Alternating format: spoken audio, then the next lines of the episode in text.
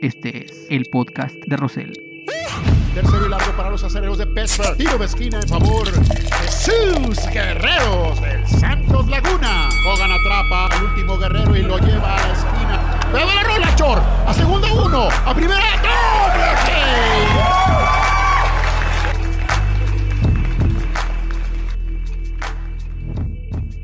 Hola, ¿qué tal? ¿Cómo están? Bienvenidos al podcast de Rosel. Estamos por iniciar el episodio 8. Sí, ya son 8 episodios. En estos momentos, todo el equipo que hacemos posible este, esta aventura, eh, Rodrigo Rosales, Rafael Rosel Valenciana, eh, su servidor y la señora del catering, o catering, eh, eh, estamos nerviosos porque el equipo que representa a este podcast es los Bravos de Atlanta. Todo le vamos a los Bravos de Atlanta y estamos esperando que en este momento que estoy grabando el, podcast tengan ya por fin la oportunidad de pasar a la Serie Mundial, que no lo hacemos desde el 99, que los mendigos Yankees nos barrieron gacho. Entonces, estamos en, esa, en ese interín, en ese, eh, te voy a decir una palabra, intríngulis, que hubo. Eso ya está medio acá, pero bueno, es, es, es eso, un, un, asunto que tiene nudos, que no puedes este, tomar un camino hasta que se te vaya definiendo el asunto. Entonces, estamos en eso y, y, pues el béisbol está en plenitud, está muy padre. Esperemos que los Bravos de Atlanta regresen a una serie mundial. Tienen todo para hacerlo.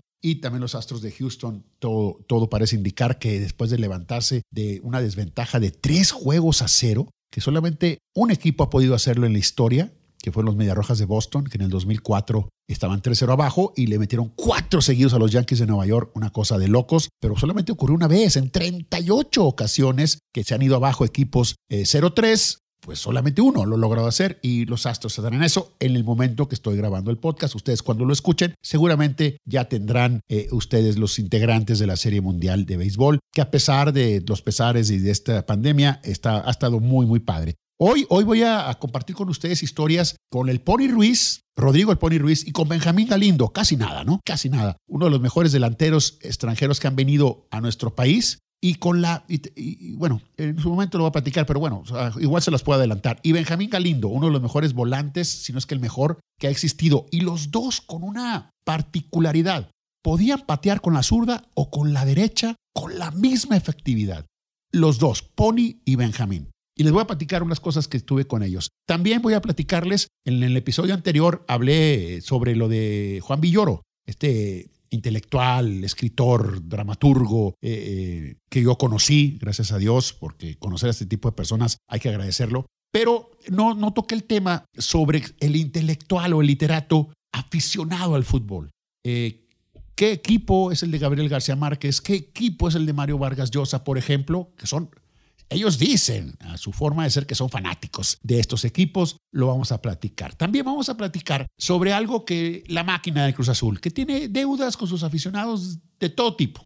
Bueno, hasta la cooperativa tiene broncas, hasta en eso tienen deudas. O sea, no han sido campeones en muchos años y también tienen, no pueden tener un campeón de goleo individual, fíjate. Desde hace un buen, les voy a decir cuánto tiempo tienen. Y también la apertura de los escenarios deportivos a la gente. Esta situación que ya presionó tanto a los dueños y empresarios de los equipos que han abierto las puertas. Y ocurrió un lamentable, lamentable suceso en, en, un juego de la Liga Mexicana del Pacífico que ya inició en Culiacán. Abrieron las puertas para un determinado número de personas y se perdió totalmente el control. Bueno, dicho lo que, el, lo que, de lo que vamos a hablar hoy, procedo al ya muy reconocido kickoff que seguramente algunas personas están diciendo, ya, ya, ya, mucho alegata y pásale a lo bueno.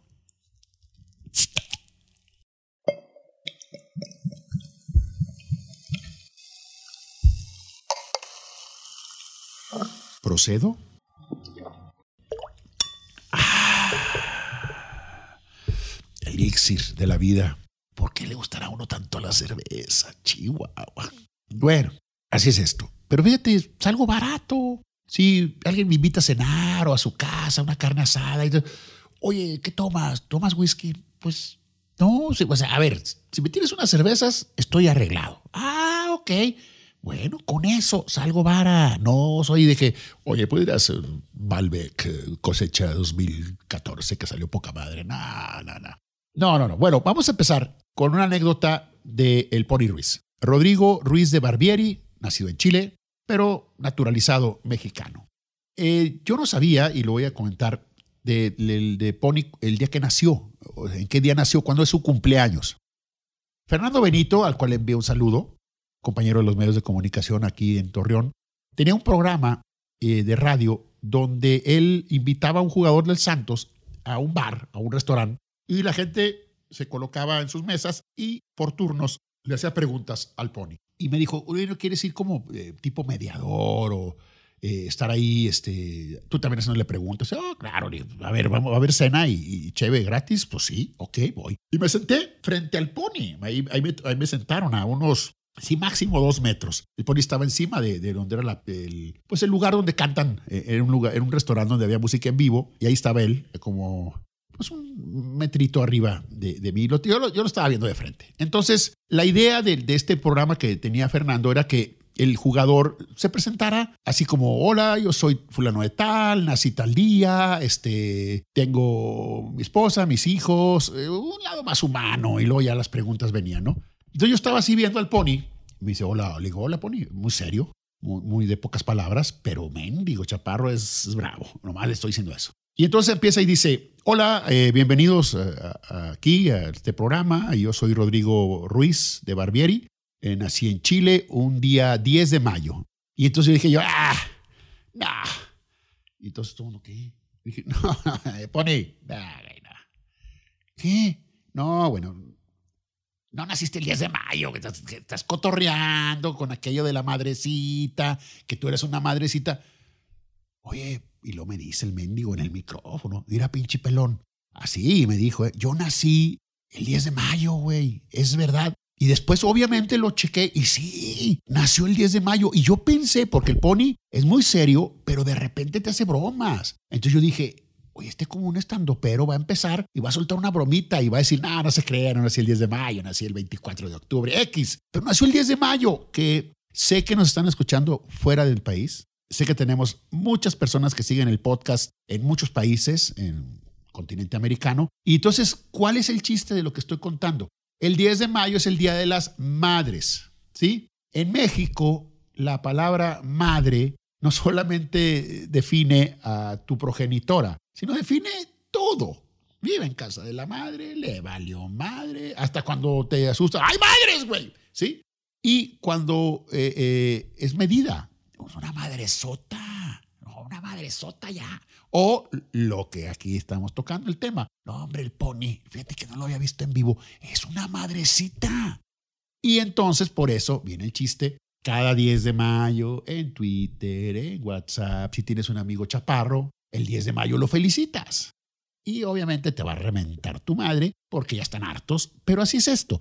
Y cuando el pony dijo, nací el 10 de mayo, a mí me dio mucha risa. Pero bueno, es cierto. El Pony Ruiz nació un día 10 de mayo y el Pony es más mexicano que lo que tú quieras. Nada más que el Pony, cuando estuvo cerca de estar en la Selección Nacional de México, que ahí sí, mis respetos, él, pudo haber sido un naturalizado súper valioso, porque te cuento, es un extremo que puede tomar la pelota, recortar hacia adentro a, a, un lateral o un defensa y centrar con la derecha, o recortar por fuera y centrar con la izquierda, con la misma efectividad, con la misma fuerza. Y llegaba a Borghetti y tómala. Me acuerdo una vez cuando Hugo Sánchez dirigía a los Pumas que iba a enfrentar al, al Santos y de Jared y de Pony. Y le preguntaron, oye Hugo, ¿cómo ves al Santos? Dijo, ah, es lo mismo de siempre. No hay misterio. Pony Jared. Pues sí, güey, pero igual te vacuna. Es como decir, oye, ¿cómo ves a Tyson? Ah, lo mismo de siempre. Va a no quiere en el primer round. Güey, y luego, pues entonces.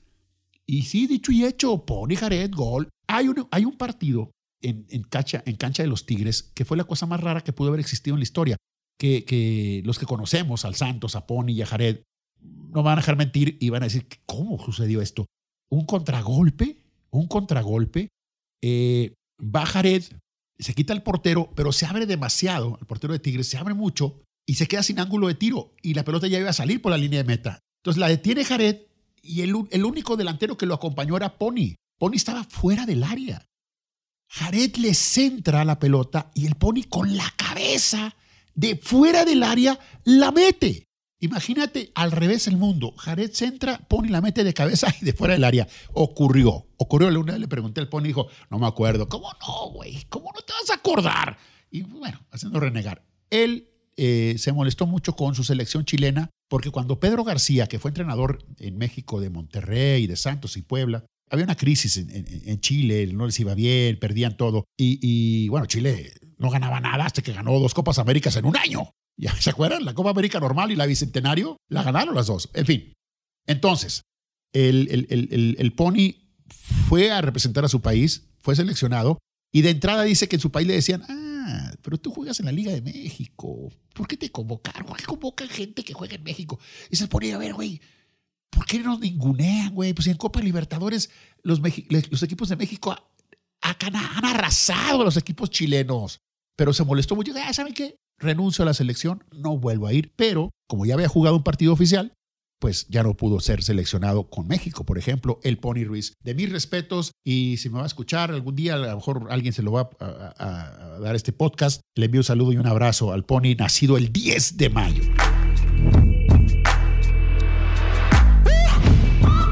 Benjamín Galindo, Marentes, extraordinario mediocampista, extraordinario. Después entrenador, auxiliar. Les cuento esto. Antes del Mundial del 86, es una anécdota que me comentó Benjamín. Dijo, te voy a comentar esto porque eh, creo que eh, eh, vale la pena. para el Mundial 86 se hicieron en México dos torneos cortos. Ahora es muy común el torneo corto, pero en aquellas épocas eran torneos de 38, 36 jornadas. Entonces, como pronósticos deportivos estaban metidos ahí patrocinando, se llamaban PRODE, PRODE 85 y PRODE 86. En el PRODE 85 el Tampico Madero, la Jaiba Brava, de Pilar Reyes, de Roberto da Silva, de Manolo Guillén, de Benjamín Galindo, de Chita Aldrete, de Sergio Lira. Era un tremendo equipo y lo, apoyaba el sindicato petrolero con todo, ¿no? Y entonces llegan a la final e, el Tampico Madero con Benjamín Galindo, que era un joven, eh, estaba en sus meros moles de juventud, eh, eh, Benja, y no se, no lo dejaban salir porque pues ahí había, había varo y obviamente llamaba la atención Benjamín y los equipos grandes lo querían, lo querían llevar, pero no, el sindicato dijo, espérame tantito. Usted juegue todavía aquí un rato hasta que nos haga campeones. Llega la final América Tampico. Partido de ida en el estadio de la Jaiba, en Tampico. Gana cuatro goles a uno el Tampico Madero. ¿Pueden creerlo? Cuatro goles a uno gana el Tampico Madero una cosa verdaderamente de locos. No se esperaba que fuera una goliza así. Y como que tú dices, bueno, pues aquí ya se acabó. Ya ganó el Tampico, ganó 4-1 y se acabó. Eh, José Luis Aldrete, le decían el Chita, Sergio Lira, Francisco El Panchillo Fernández y César Santiago anotaron por el Tampico y Cristóbal Ortega le hizo por el América. Termina el partido, se van obviamente al vestidor muy contentos, ese uniforme azul eh, bajito, el tono azul bajito, y están en el vestidor feliz. Ah, güey, 4-1 al América, güey, ya está muy, muy, muy cabrón que nos lo bajen en la vuelta, ja, ja, ja. Y llega un, llega un propio, como una persona al vestidor. Eh, güey, que le abran, güey, mándese. Oiga, que si puede salir a, a dar la vuelta olímpica a la cancha, por favor. ¿Cómo la vuelta olímpica? Pues, güey, pues falta un partido. La vuelta olímpica la dan los campeones. Ok, ganamos 4-1, pero falta el partido de vuelta en la Ciudad de México contra el América.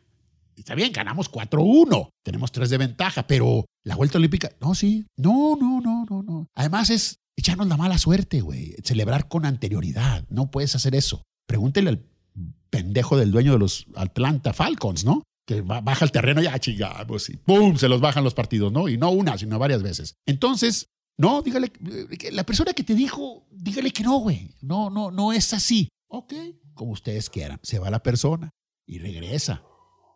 Ah, Toribio, nuestro la, mascota. Y luego, otra vez, sí, otra vez, que por favor salgan y den la vuelta olímpica.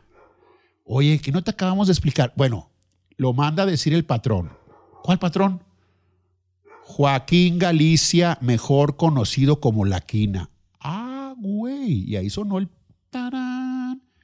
El hombre en ese momento más poderoso de México, director del sindicato petrolero, un poder. Se hablaba de tú con todos los presidentes, incluso hasta los regañaba. Tenía un manejo de cientos de miles de agremiados que te podían hacer ganar o perder un gobernador o todo, un presidente. Y entonces dicen todos, ah, es de parte del señor. Sí, no, pues salimos. Y salen, sale todo el Tampico a dar la vuelta olímpica en la cancha de ellos y la gente celebrando un campeonato de manera prematura. ¿Sí? Y sí te lo estás imaginando, y sí te lo estás imaginando bien. En la vuelta, el América les gana 4-0, 5-4 global, con dos goles de Vacas, uno de Ricardo Peláez y otro de Ramón Ireta. El zurdo López dirigiendo al América y Carlos Reynoso al Tampico. Pues dicho y hecho, dice Benjamín, oh, güey, vieras cómo nos sentíamos. No puede ser. Y todos dicen, por andar de pinches. Pero dice Benjamín, ¿cómo le decías que no al Señor, no? ¿Cómo le decías que no a la quina, que después cayó al bote, en fin? El asunto es que no puedes andar celebrando con anterioridad, y eso me lo contó Benjamín Galindo, eso sucedió en el 85, y todavía en el otro torneo Pro D, el Tampico volvió a llegar a la final y ahora se la ganó Rayados de Monterrey. O sea, el Tampico era gran equipo. Manolo Guillén, el volante, ese había hecho mucha fama con León. Me, acuerdo, me recuerdo mucho, él y, Chepe Chávez eran las de cuenta Gulit y, Chapo Montes, que ganaron bicampeonato con León. Esta pareja de mediocampistas, así de buenos eran también eh, Rafa Chávez y Manolo Guillén. En fin, esa es la anécdota que me contó Benjamín Galindo, andar celebrando prematuramente. Un saludo a Benjamín, está totalmente recuperado y esperemos que pronto regrese a la chamba. Bueno, hablemos ahora de Cruz Azul y sus deudas. ¿Que tiene deudas con todo mundo? Sí. Ustedes saben que tiene 21 torneos, que no puede tener un campeón de goleo individual. ¿Y sabes cuál fue el último campeón de goleo individual de Cruz Azul? Porque tú vas a decir, bueno, Carlos Hermosillo. Carlos Hermosillo ganó tres títulos seguidos de, goleo individual. Hermosillo lo hizo en el, 95-96, metió 26 goles. En la 94-95 metió 35 goles. Y en la 93-94 metió 27. Ese es el, eh, y, antes todavía, el primer campeón de goleo individual del Cruz Azul fue Horacio López Salgado, que metió 25 goles en la 74-75. Después se fue a la América. Pero, eh, ¿cuál ha sido el último? lo es Emanuel el Tito Villa. 17 goles en la apertura 2009, el Tito Villa. Y luego también estuvo el Loco Abreu en el verano 2002 con 19 goles. ¿A qué, viene, a, qué, ¿A qué viene esto? Porque otra vez está en posición Jonathan Rodríguez, el cabecita, de ser campeón de goleo. El pobre le tocó la de malas que el torneo pasado, que él iba de líder, pues se canceló en 10 jornadas, se acordarán ustedes. En estos momentos, Cabecita está encabezando la, lista de, goleadores, pero tiene a un gol a Guiñac y a dos a Dineno. ¿Sí? O sea, el jugador de Pumas, sobre todo Guiñac. Guiñac es el más peligroso. Cabecita tiene dos partidos que no anota gol. Y entonces eh, son 10 goles los que tiene eh, Jonathan Rodríguez, 9 Guiñac y 8 Juan Ignacio Dineno. 21 torneos sin poder tener un campeón de goleo individual, que la gente que lo va a decir, a mí qué me importa, güey, a mí con que ganen la liga, ¿sí? ¿Qué, me importa que no tengamos un campeón? No, pues es un detalle, güey. Otra deuda más de la máquina. Otra deuda más. Mejor Santos tiene Chucho Benítez, Buoso, Jared Borghetti. Bueno, bueno, bueno, Gabriel Caballero. Tenemos, uff, campeones de goleo individuales para regalar, güey. Tiene Santos Laguna. ¿Y la máquina no? La máquina no. Esperemos que el Cabecita Rodríguez, que jugó para Santos Laguna, que lo trajo Santos Laguna a México, sea eh, el, quizá el que rompa esta cadena. Bueno, pasemos al siguiente tema. Los intelectuales y el fútbol. Les había platicado de, Juan Villoro, que le va al Necaxa y dice que le va en serio, ¿eh? y que dice somos una, una minoría ilustrada. Así como los, de, los que nos gusta la literatura, somos una minoría ilustrada, el Necaxa es una minoría ilustrada. Está el caso de Gabriel García Márquez, que le va al Junior de Barranquilla, que es un equipo de ahí de su, de su localidad, por supuesto, y dice que un día pues aceptó que lo invitaran al estadio y ahí va. Y dice, fue la primera vez que aprendí a perderle el respeto al ridículo, porque yo me convertí en un hincha. Y ahí estaba eh, el, gran escritor colombiano, eh, premio Nobel de Literatura, pues a casi nada, Gabriel García Márquez, y diciendo que entró al estadio y pues, oh, ponte, ponte esta, una como gorrita que tiene así como borlas, que parece como un arlequín, con los colores del equipo y dice, no, yo veía, yo hasta había gente conocida, este, abogados, jueces, que son gente muy este, seria y perdían totalmente la cordura al ponerse ya el, la porra, pues, y, se la pasaban bomba. Entonces, eh, eh, Gabriel García Márquez empezó también a, ver el juego y le gustó mucho. Le gustó mucho. Eh, de hecho, estaban jugando contra Millonarios de Colombia y en Millonarios en aquella época García Márquez jugaba Alfredo Di Stéfano. Alfredo Di Stéfano y lo vio, lo vio precisamente eh, ahí el, García Márquez y dijo, no, bueno, me quedé asombrado, este, fue un domingo de fútbol, no regresó. O sea, eh, eh, los intelectuales dicen que son muy seguidores del fútbol, pero no son tan picas, no, no regresan de inmediato. O sea, ven el partido, lo disfrutan y como que dicen, eh, estaría más chido haberme quedado leyendo o checando algunas cosas para mi próxima novela. García Márquez es, o era, perdón, aficionado del Junior de Barranquilla y él, él, dice que, que sí lo seguía, que a veces andaba fuera del país, eh, andaba buscando los resultados. Otro es Mario Vargas Llosa, universitario de deportes de Lima.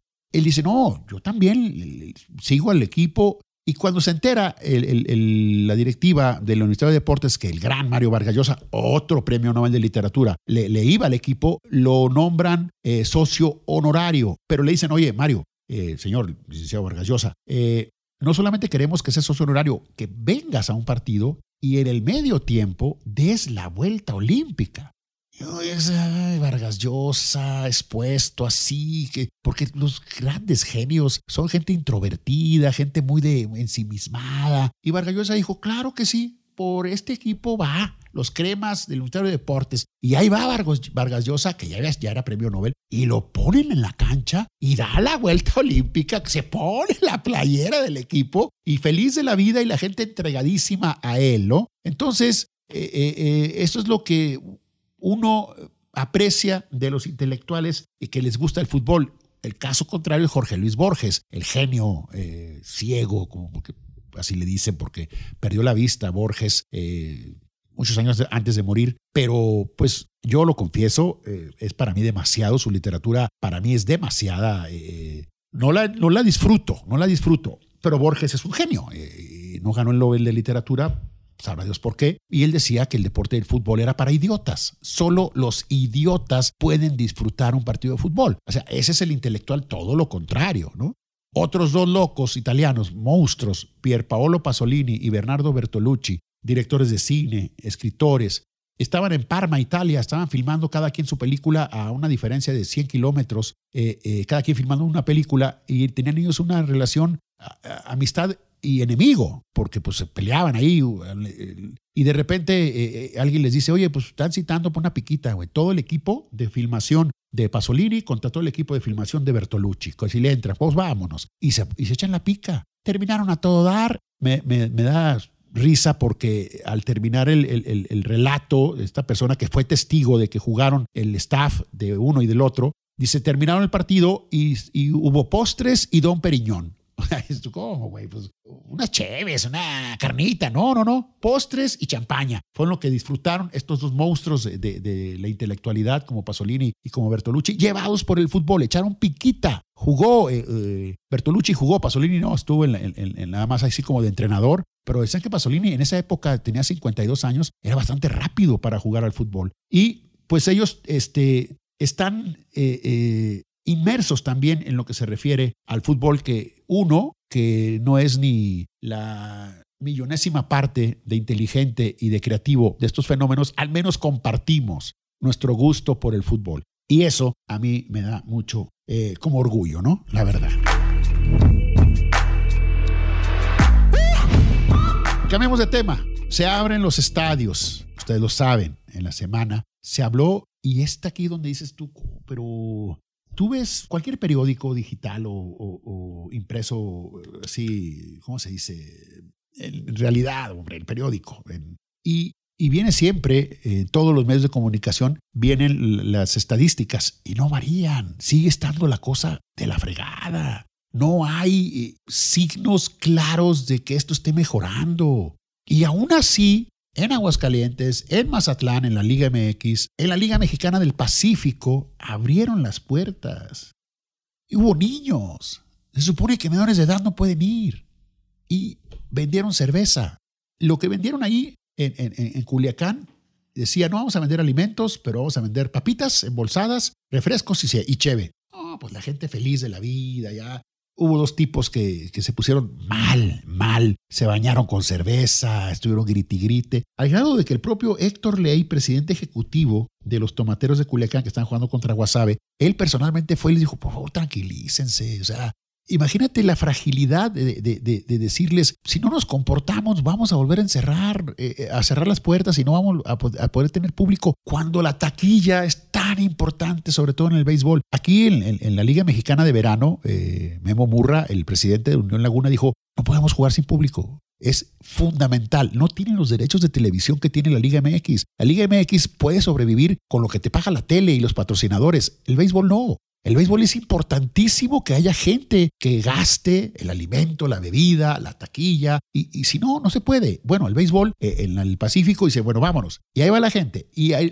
escenas, y hay fotografías, y hay videos de, que se abraza. Estos dos borrachos, que, que por cierto, ya la directiva de, Tomateros mandó un comunicado diciendo que los dos están vetados, los dos individuos, por el resto de la temporada. Es el juego inaugural. Ya no van a poder entrar a ese estadio y no, no solamente hay la liga, que ahora se llama Arco. Fíjate, la Liga Mexicana del Pacífico es Liga Arco por las gasolineras esta empresa transnacional importante le metió varo a la Liga Mexicana del Pacífico y así como la Liga BBVA, allá se va a llamar, ella se llama, perdón, Liga Arco del Pacífico.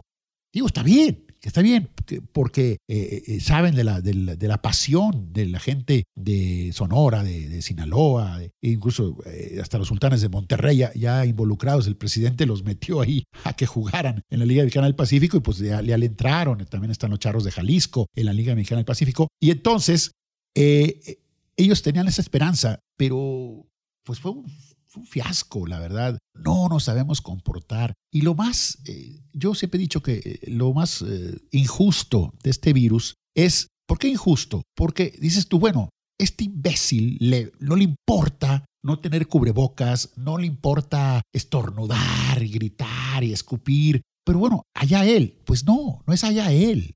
O sea, qué bueno, entre comillas, porque tampoco le podemos desear el mal a nadie, Qué bueno, entre comillas, que tú te enfermes, que te dé coronavirus y que la pases muy mal tú, por güey, por irresponsable. Pero ese es lo, lo, lo, lo malo de, de, este virus, que él, él, puede ser asintomático y le pega a otros, y sobre todo a la tercera edad, a hipertensos, a diabéticos, a, fumadores, pues, que la han librado por lo que tú quieras y que ahora eh, son muy... Eh, propensos a, tener una enfermedad muy fuerte debido al coronavirus. Entonces, ese es el problema de este, de este condenada pandemia, que el que se porta mal, que le fuera mal, pero no, el que se porta mal se puede llevar de, pero de filón a varios, a gente que se ha portado bien, a gente que se ha, ha seguido todos los protocolos, se topa con un tipo como este como estas personas que les ha valido y entonces sí viene toda la problemática. Eso es lo que pasa, amigos. Y ahora, pues eh, para concluir, para concluir, eh, lo de Dakota Prescott, el coreback de los Vaqueros de Dallas, que este chavo que tenía 60 69 partidos sin faltar uno solo desde su temporada de novato. No faltaba ni un juego porque los corebacks son más protegidos, porque las reglas son, son más este, eh, duras con el que llega a golpear a un coreback, pero independientemente todos siguen jugando fútbol americano y cada vez que salen de la bolsa de protección se exponen a una tacleada y un golpe como cualquier otro. Entonces llamaba la atención que Dakota Prescott, eh, que le dicen Dak, eh, fuera así, un, casi un hombre de hierro, y de repente, ¡pum!, le fracturan, uff, el tobillo, una cosa terrible, le cayeron encima y quedó fuera toda la temporada. Y entonces dices, caray, si hubiera firmado el, contrato que le ofrecían los vaqueros, porque él está, él, está, él está jugando, estaba jugando con esa ventada franquicia, eh, la etiqueta de jugador franquicia, que te impide salir, que te pagan muy bien, pero por un año y Dakota quería un contrato multianual y los vaqueros no le querían dar tantos años por una cantidad de dinero impresionante, pero igual le fue muy bien porque cuando se, los contratos dicen dinero garantizado, ¿qué significa garantizado? Que pase lo que pase te lo van a dar, esa parte. Dice, güey, firmó, firmó un contrato por 150 millones de dólares y de los cuales 45 son garantizados.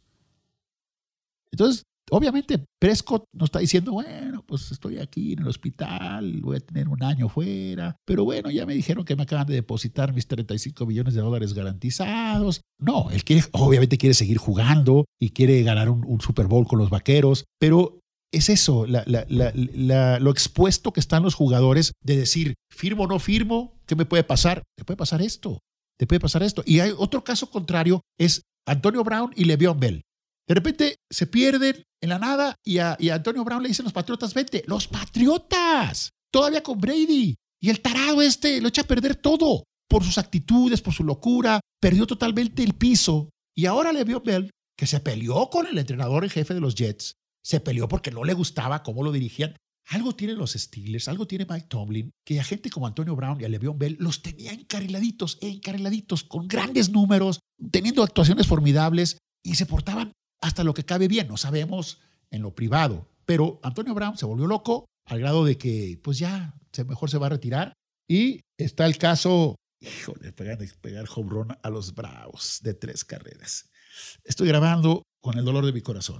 Y Le'Veon Bell, insisto, ahora resulta que va a jugar con los jefes de Kansas City, los campeones, que tienen a Edward Heller, el, el, no, eh, el corredor novato, que es buenísimo, y no, agregan a Le'Veon Bell al equipo ofensivo más impresionante, las cerradas, receptores de primer nivel. Le'Veon Bell ahora tiene esta tremenda suerte de jugar ahora para los Chiefs. ¿Por qué? ¿Quién sabe? Esa es la suerte de Le'Veon Bell, la mala suerte de Dakota Prescott, que le fracturan una pierna cuando está todavía en veremos lo de su contrato. O sea, el año de jugador franquicia se la va a pasar en el hospital y en rehabilitación. Y a ver qué, el futuro que le depara. Es como los carros. Es, es una comparación muy cruel. Un carro chocado, pues ya no vale, aunque lo vuelvan a reparar, ya, ah, tiene un siniestro, está chocado. Uf, no, entonces no, pues no. Y un jugador que ya tuvo una fractura de ese nivel, le baja, le baja definitivamente porque la gente, ay, pues ya no te puedo pagar tanto porque pues ya estás tocadón, mi rey. Entonces, así son las cosas. Por un lado, eh, la mala suerte de Dakota Prescott, por otro lado, la buena suerte de Le'Veon Bell, que está con los Chiefs. No sabemos cuánto le van a pagar, no sabemos si va a triunfar o no, pero el mundo así es en el deporte y en todos lados. En este momento, cierro las puertas del podcast de Rosell porque se están quedando profundamente dormidos los desgraciados de Rodrigo y Rafael. O sea, en lugar de apoyarme y, nada, están bostezando verdaderamente como leones de la Metro Golden Mayer. Nos vamos, señores, que este episodio 8 les haya resultado grato eh, lo del Pony Ruiz, eh, que nació el 10 de mayo, eso es lo estelar, las ocho columnas. Bueno, nos vamos, que estén ustedes bien, nos esperamos para el episodio 9. Eh, Rodrigo Rosales en, la producción, Rafael Rosel Valenciana en toda la logística. Hoy la señora del catering estuvo un poquito descuidadona en el asunto, pero, pero estuvo rico. Y también, por supuesto, nuestra mascota oficial, el atarantado del Toribio, uno de los perros más bestias que yo he conocido en mi vida, que pasan los días, pasan los días y no madura no madura, es un perro totalmente infantil. Bueno, vámonos ya. El podcast de Rosel está aquí y llegó para quedarse.